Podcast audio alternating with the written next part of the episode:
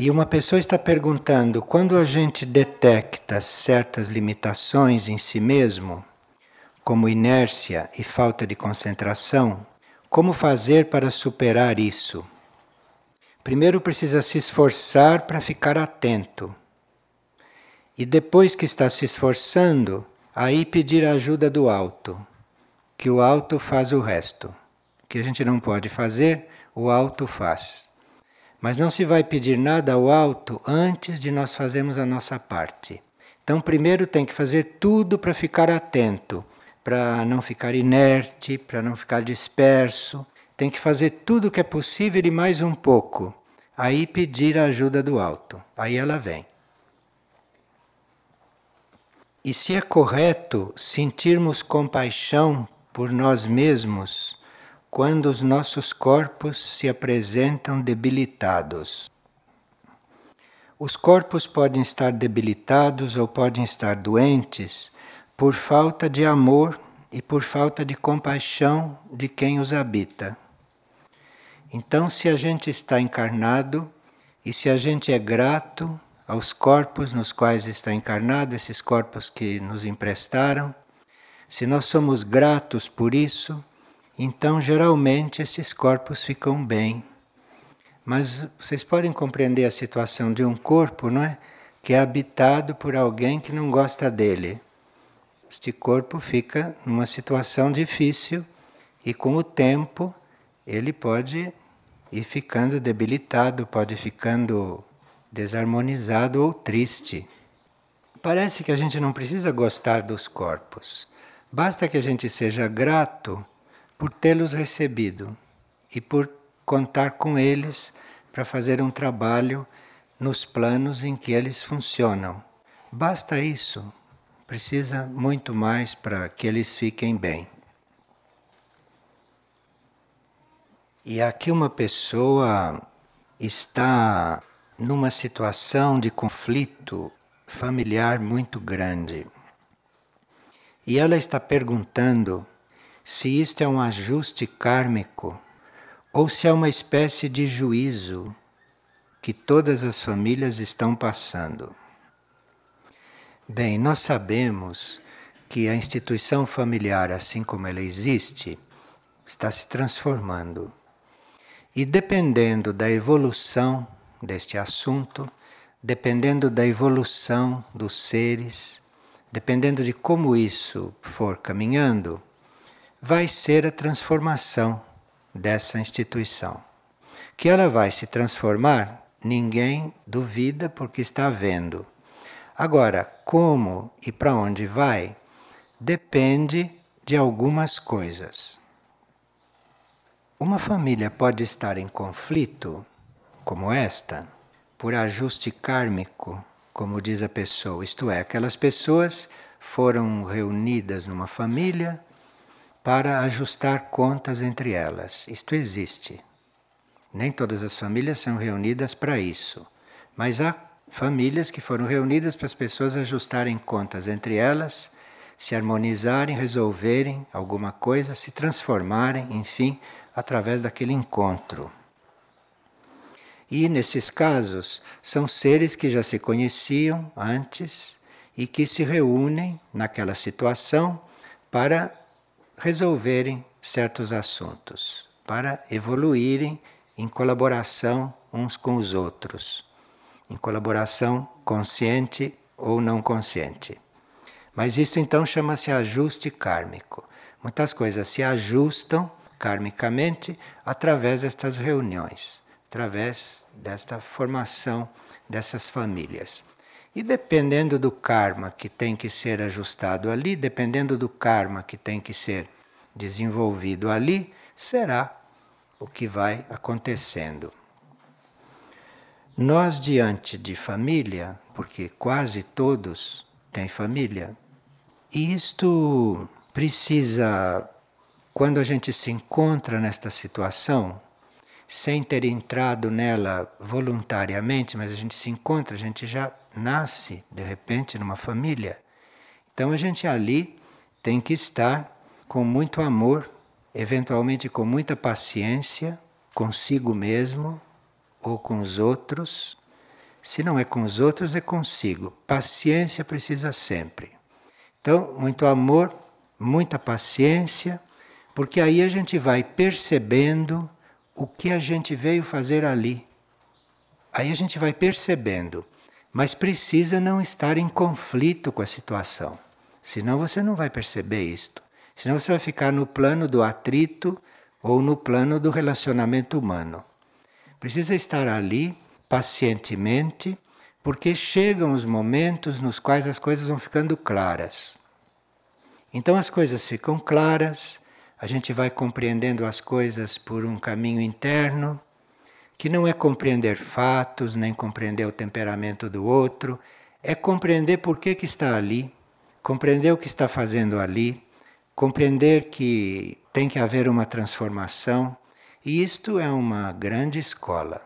E muitas pessoas evoluem aí. Muitas pessoas sofrem muito aí Muitas pessoas gostam de estar aí, outras não gostam, mas estão. É sinal que isto é uma escola, que isto é um meio dos indivíduos se encontrarem e um meio dos indivíduos desenvolverem. Ou então estão acontecendo estas coisas em família porque pode estar se fechando um ciclo para eles ou para alguém e que ciclo é esse que está se fechando? É o ciclo de nós passarmos desta família humana, que é restrita, a família humana é uma coisa mais ou menos restrita. E a gente passa desta família humana para a família universal. Nós passamos para a família total. Então aqui tem uma transição, aqui tem um ciclo de transição. E a gente vai passando por aquelas experiências, por aqueles fatos, que se nós observarmos bem, está nos levando para uma família maior. E claro que se alguém está fazendo esta transição da família humana para a família universal, é claro que se ele está realmente entrando na família universal, ele no coração internamente, ele está considerando os familiares humanos dele também na família universal. Muda o conceito, muda o relacionamento, muda o, a forma de ser também. Porque na família humana, uma das características é que esses membros da família humana, para nós, passam a ter mais importância do que aqueles que não são da família humana. Vocês veem muitas vezes, muito justamente, uma pessoa diz: Eu não posso ir lá trabalhar no hospital para os pobres porque eu tenho a minha família que atender. Então é uma coisa restrita. Precisa ser assim, porque a escola é assim. Este é o tipo de treinamento que se faz ali. Então, esta transição desta família mais restrita para a família maior, universal, isto também traz crises porque ninguém vai para a família universal sem entrar em crise na família humana. Porque se na família humana está tudo muito perfeito, o indivíduo não vai se mover. A tendência é ficar ali. Então começam a acontecer certas coisas, não são problemas de família, compreende?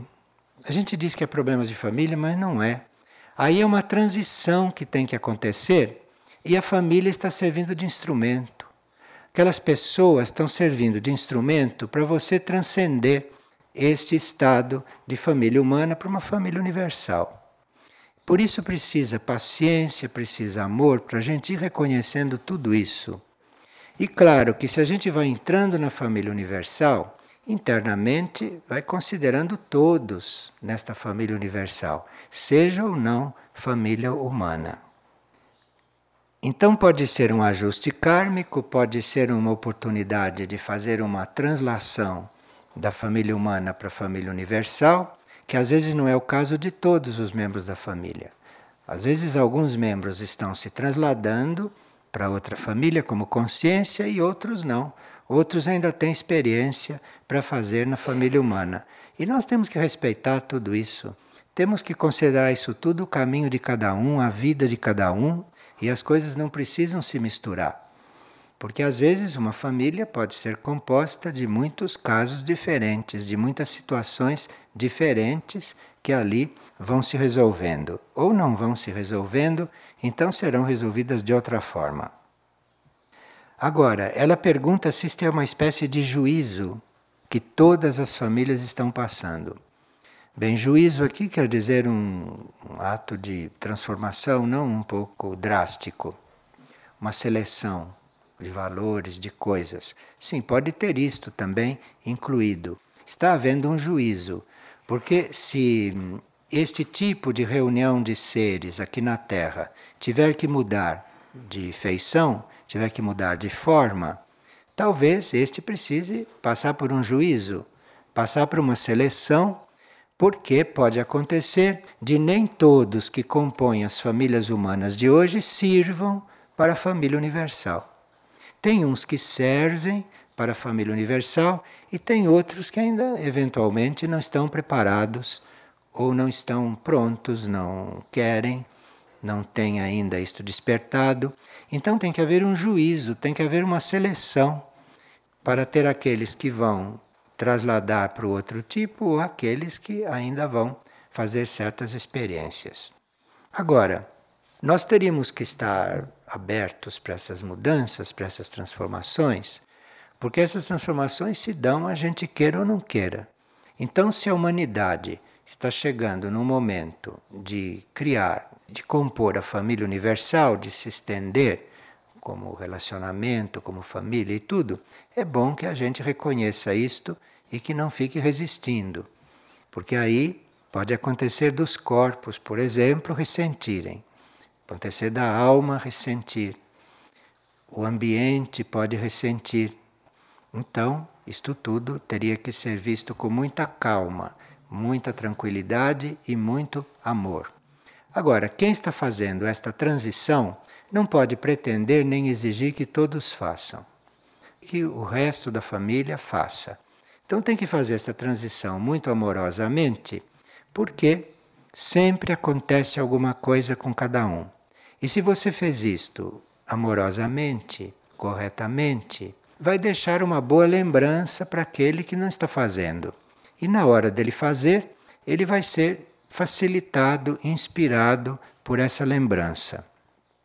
Principalmente depois, quando ele vê você, que já está na família universal, e ele te observa, isto para ele pode ser uma referência.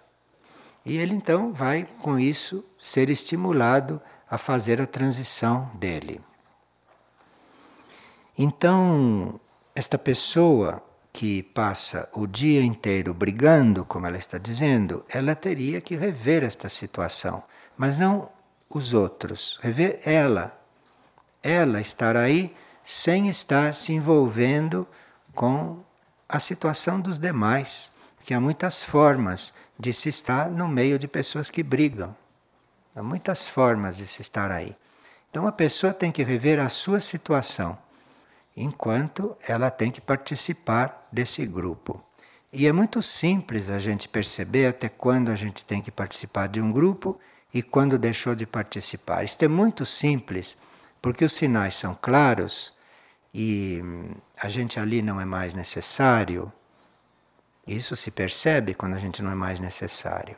Então, se a gente não é mais necessário, a gente aceita que não é mais necessário não fica ofendido por isso, porque ninguém precisa mais da gente, não fica se sentindo inútil, porque se você não é mais necessário num lugar, você pode ser muito necessário num outro lugar que precisa do que você é e aquele lugar não precisa mais do que você é, precisa de outra coisa.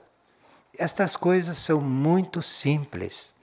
As pessoas não deviam complicar a vida com estas coisas. É muito simples realmente e fica tudo claro. Então você é necessário ali, cuidado, não vá sair por tua espontânea vontade, porque se você é necessário ali, é sinal que teu lugar é ali naquele momento. Se você não é mais necessário ali, também há sinais disso. É muito simples isto. Então a gente fala de família ou fala de outras coisas, parece que está falando de coisas fixas, mas não está, não. Essas coisas não são fixas. Essas coisas são bem até muito flexíveis em muitos casos. Quando a gente está flexível, quando a gente não está rígido, quando a gente não está apegado, principalmente apegado. Então as coisas podem ser muito simples, porque o que tem que acontecer se mostra. Não fique escondido.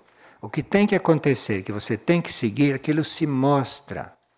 Parece que eu estou falando de família, né? Mas não sei se é só de família. Estamos falando de muitas coisas que a gente teria que repensar, de vez em quando tê-las presente. Agora, aqueles que não nasceram em famílias ou que não conheceram uma família ou que a família se dissolveu, isto não tem problema, isto também é muito simples. Porque a família não é o único meio, não é o único meio da gente ser criado ou da gente desenvolver. Família é um dos meios.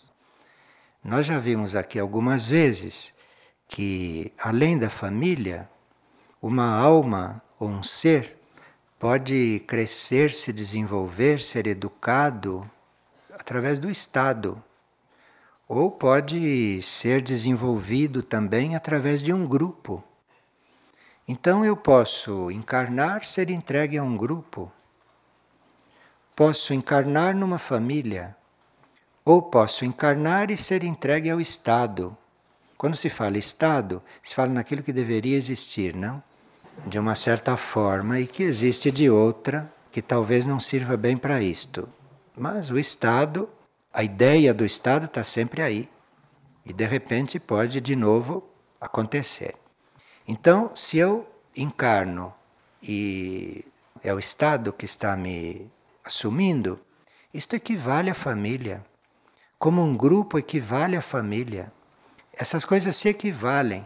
Existem essas três formas da gente desenvolver, da gente crescer, da gente ser encaminhado. Então existe isto tudo.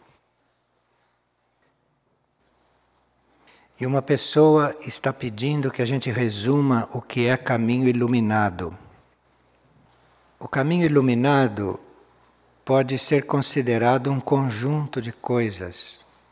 É um caminho definido e organizado pela mônada, pelo espírito.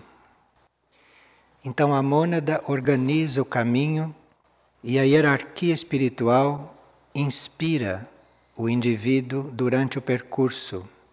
Então a mônada traça o destino e a hierarquia inspira. E o ser vai caminhando, inspirado pela mônada e acompanhado pela hierarquia. Este é o caminho iluminado. E veja que isto reflete. Ontem, durante a prática de mantras, surgiu em minha tela mental a seguinte imagem. Era uma escadaria, mas não tinha degraus. Era toda iluminada e dava acesso a uma porta também iluminada. E isto tudo estava no centro de uma grande construção. Então veja que tudo isto é simbólico, são situações internas que se criam, é um caminho interno, um caminho interior que aqui foi simbolizado por esta visão. E ele, quando teve esta visão, ele viu que deve aderir a este caminho para que a porta que está lá em cima iluminada se alargue ainda mais. Hoje, durante a partilha da manhã, eu vi duas imagens. Em uma, eu me via no meu dia a dia normal e na outra eu estava em uma estrada, em um caminho e estava só. Percebi então que pequenas mudanças de atitude que eu tomava no dia a dia pareciam não transformar nada. Mas na outra imagem, essas mudanças me faziam dar um passo a mais, o que me enchia de alegria. Isto é, nós temos um caminho aqui, não é? Do dia a dia externo, e temos um outro caminho interno que nós sabemos muito bem qual é. Então, pequenas mudanças de atitude neste caminho humano, neste caminho externo, repercutem muito no caminho interior. E essas pequenas atitudes se ampliam, aumentam e valorizam tudo lá no caminho interior. Então, durante esta experiência, eu tomei consciência de que vários detalhes que eu venho adiando para tratar e para mudar, achando que são coisas de menor importância, eu vi que esses detalhes têm muita influência, têm uma influência enorme nos outros planos, embora aqui pareçam detalhes. E que, se isto fosse tratado convenientemente, haveria no plano físico uma grande mudança. Isto me fez lembrar uma lei espiritual que vocês acho que conhecem, que diz: assim como é embaixo, é em cima. Então isto não está desligado. A vida externa aqui e a vida interna lá. Isto não está desligado, porque a coisa, como é embaixo, é em cima. Isto é, não é que seja a mesma coisa, mas reflete de uma forma tão direta que pode-se dizer que é a mesma. E muitas pessoas, segundo esta mesma lei, pensam que são as grandes ações que nós fazemos que determinam este caminhar mais seguro e mais profundo. Mas são todas as ações, não só as grandes, as pequenas também, todas têm o mesmo valor. Não existem ações grandes e nem ações pequenas nesse nível de consciência. Todas as ações têm valor. Não é uma questão do tamanho da ação. Todas têm valor para isso. E diz esta mesma lei assim como é embaixo, é em cima, que nós não devemos esperar amanhã para plantar um novo jardim. Isto é, quando a gente se dá conta que tem que fazer alguma mudança neste plano terra, nós não temos que esperar amanhã. Teríamos que mudar já. Na hora que nos damos conta, plantar um novo jardim. Sem demora. Porque aí nós vamos fortalecer a sementeira da consciência. É uma imagem muito poética para dizer: se você se dá conta da mudança e opera esta mudança, não deixa para amanhã, você com isto vai dar força, vai estimular as novas sementes na tua consciência. Então você faz uma mudança e logo você vai receber outra semente. Você vai estar sempre renovado sempre cuidando do que é novo. E esta lei diz que esse é o fio que nos liga aos mundos distantes. Este é o fio que nos liga ao nosso interior e a tudo aquilo que é superior. Que por enquanto, do homem da superfície é um pouco distante, por isso é que chama de mundos distantes. Mas não é tão distante assim. Depende de como nós vamos caminhando. Eu sinto que o desenvolvimento da minha alma segue rápido, mas me é visível também que os corpos não acompanham este ritmo e que oferecem toda sorte de resistência, inércia, pouca eficiência, pouca precisão, entre outras coisas. E como fica a alma numa situação dessas? Ela tem poder para mudar isto?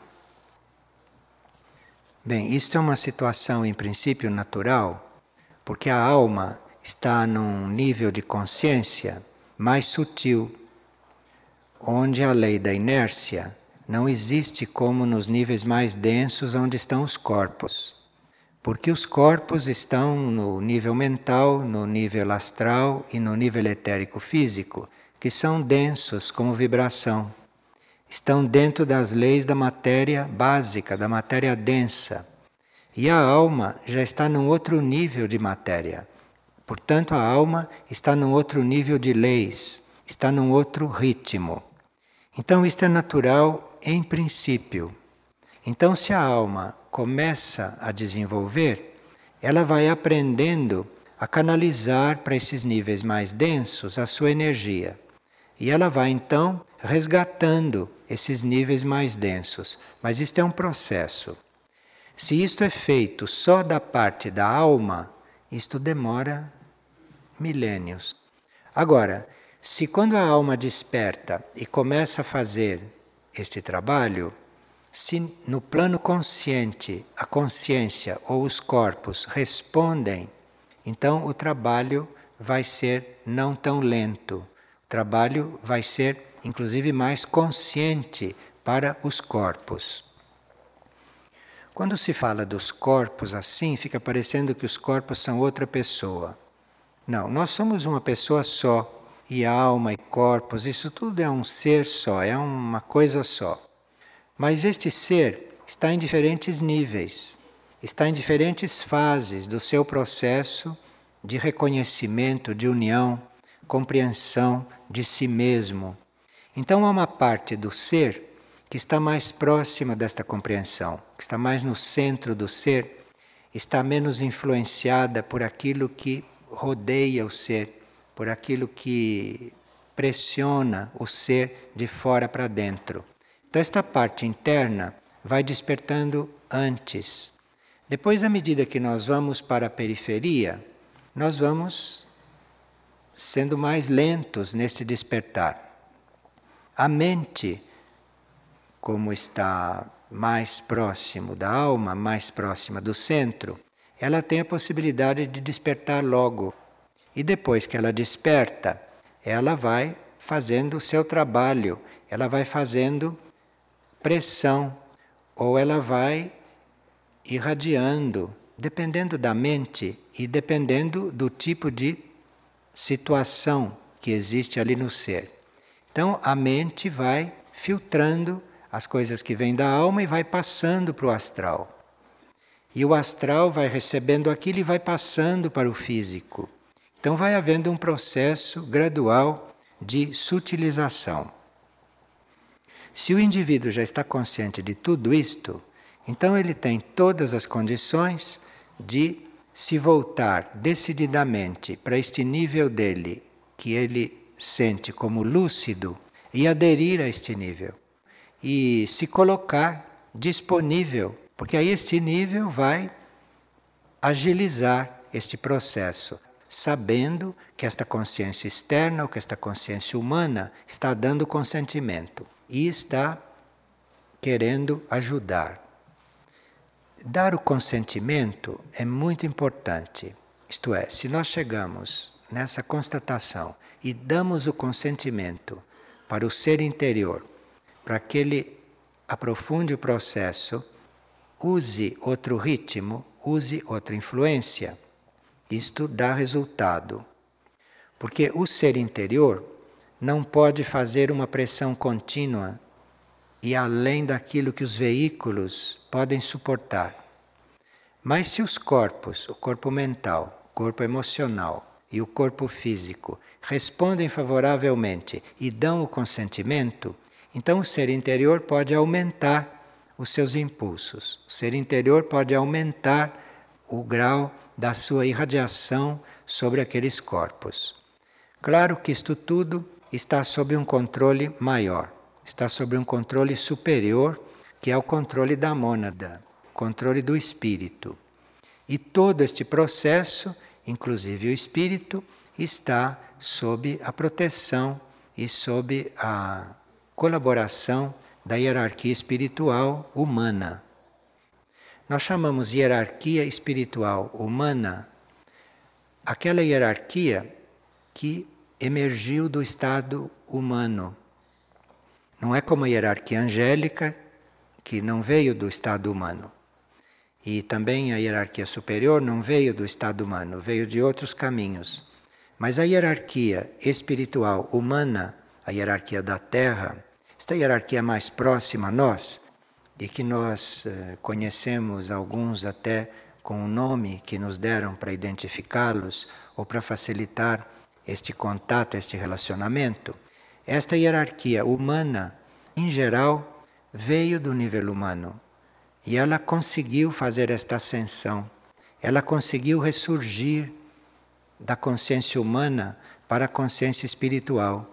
Então, esta hierarquia não só nos conhece profundamente, mas conhece o nosso processo, porque já viveu o nosso processo. Então, pode haver a hierarquia humana que ajuda este processo, porque ela sabe como se passa por isto, como se transcende isto. Então, ela tem todas as chaves para nos ajudar a qualquer momento e em qualquer situação.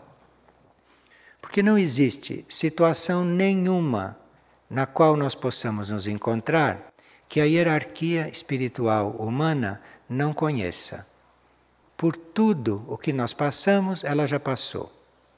Então, por isso, ela é a hierarquia que lida conosco, porque ela conhece profundamente tudo o que nós estamos vivendo, percebendo, sentindo, pensando, sofrendo, gozando. Tudo isto ela conhece, porque ela já passou por tudo. Então nós estamos diante de irmãos maiores numa situação de grande segurança. Porque antes de você perceber uma característica sua, ela já percebeu. Quando você percebe uma falha, um defeito ou uma qualidade, quando você chega a perceber, já é conhecido desta hierarquia. Então, não há nada o que esconder para esta hierarquia. Não há motivo para nós querermos parecer diferentes. Porque se nós queremos parecer diferentes, a hierarquia fica aguardando que nós sejamos sinceros. Então, se nós formos logo sinceros, isto é, se nós nos entregarmos incondicionalmente à transformação, nós encontramos nesses irmãos maiores toda a energia, toda a força, toda a compreensão e todas as chaves para nos inspirar. Inércia, pouca eficiência, pouca precisão, isto tudo são coisas banais, são coisas naturais e que não são segredo para ninguém, nem para nós que estamos neste plano e muito menos para a hierarquia humana que já passou por estes planos e já resolveu tudo isto. E esta hierarquia pode nos ajudar, esta hierarquia pode nos inspirar e pode ser instrumento da nossa cura, exatamente porque ela já passou por isto, já resolveu isto. Você só pode ajudar uma pessoa numa dificuldade se você já passou por aquela dificuldade e já resolveu. Não há possibilidade de um ser que faz parte da humanidade e que, portanto, está sob a inspiração desta hierarquia humana, não há nenhuma possibilidade real desse ser achar que as coisas para ele não têm saída, que as coisas para ele não têm solução. Isto é irreal. Isso são coisas da mente. É a mente que pode chegar a esta conclusão. Porque isso não é real em nenhum plano nesta humanidade, neste reino humano. E uma pessoa está perguntando o que é poder criador e que provas devem ser vencidas antes que este poder nos seja entregue. Nós temos muita criatividade, não é? Nós temos capacidade de criação e tudo isso, mas não é isso que a pessoa está perguntando. A pessoa está falando de poder criador. Isto é, é um poder que nos coloca como colaboradores da criação. Então, com o poder criador, um indivíduo não vai mais ser involutivo. O poder criador vai colocá-lo dentro da linha criativa. E daí por diante ele vai colaborar com a criação. E este poder criador é uma fonte. É uma fonte da qual tudo emana. Não tem nada que não saia deste poder criador, desta fonte. E esta fonte, este poder criador, isso está muito além, muito acima de todas as energias que a gente conheça, de todos os raios, de tudo que é concebível. Então, tudo que a gente pode conceber, inclusive as energias, os raios, isto tem limitações. Mas este poder criador, que é a fonte de onde tudo provém, isto é completamente incompreensível, ilimitado, mas isto atua e nós sentimos este poder criador de alguma maneira, de alguma forma. Porque nós somos uma parcela desse poder criador, nós não somos desligados dele. Então, isso existe dentro de nós, mas nós vamos começando a perceber é quando a nossa consciência começa a se expandir. Na consciência normal, na consciência comum, nós não podemos perceber este poder criador. Nós não podemos perceber esta fonte. Isto é, uma, é um caminho que começa a ser reconhecido, que começa a ser vivido conscientemente, quando a nossa consciência passa por certas expansões. E a pessoa pergunta: que provas devem ser vencidas antes que este poder criador nos seja revelado Bem, a primeira prova são provas de controle sobre os corpos. Nós temos que passar por várias provas de controle: controle do físico, controle do emocional astral e controle do mental. Todas as provas básicas são de controle desses corpos. E isto é simples, porque se você se dispõe a exercer este controle, toda parte contrária a este movimento vai emergir muito claramente. Você vai ver bem claramente. Então, se você pretende controlar o seu veículo físico, você vai ver claramente quando ele escapa este controle. Você vai ver claramente. E aí vai aprender a colocar ali, eventualmente, uma outra nuance naquele controle, ou buscar a forma de resolver aquilo que está aparecendo, que está surgindo. E o mesmo no emocional e o mesmo no mental. Então, isto é uma prova básica e que, quando nós estamos neste caminho do controle dos corpos, nós começamos a perceber que existe um outro corpo. Mas a gente não percebe isto enquanto esses três não estão relativamente controlados. E é muito interessante porque a gente vai vendo que esses três corpos estão aí e a gente vai vendo que está aprendendo a lidar com eles, a gente está vendo que está aprendendo a conduzi-los, que eles estão obedecendo. E aí então a gente se dá conta de que há um corpo único e que você também está lá dentro e que todos os outros seres estão lá dentro. Aí você vai lidar com este corpo único bastante à vontade, porque você já controlou os três corpos que você dispõe para si. Então você começa a perceber este corpo único que não é de carne, que não é de emoções, que não é de pensamentos, é um outro tipo de corpo. E você vai também começando a perceber a energia deste corpo único, no qual nós todos estamos, só falta nós percebermos, só falta nós nos darmos conta. Mas a energia deste corpo único é muito diferente da energia destes corpos separados. A energia deste corpo único exerce um controle sobre todas as nossas atividades. Coisa que o nosso corpo físico, o nosso corpo mental, o nosso corpo astral, mesmo controlado, não consegue exercer este controle. Este corpo único, esta situação de maior unidade, isto tem uma energia que controla todas as nossas atividades, atividades externas, atividades internas. Então nós sentimos que existe uma energia neste corpo único.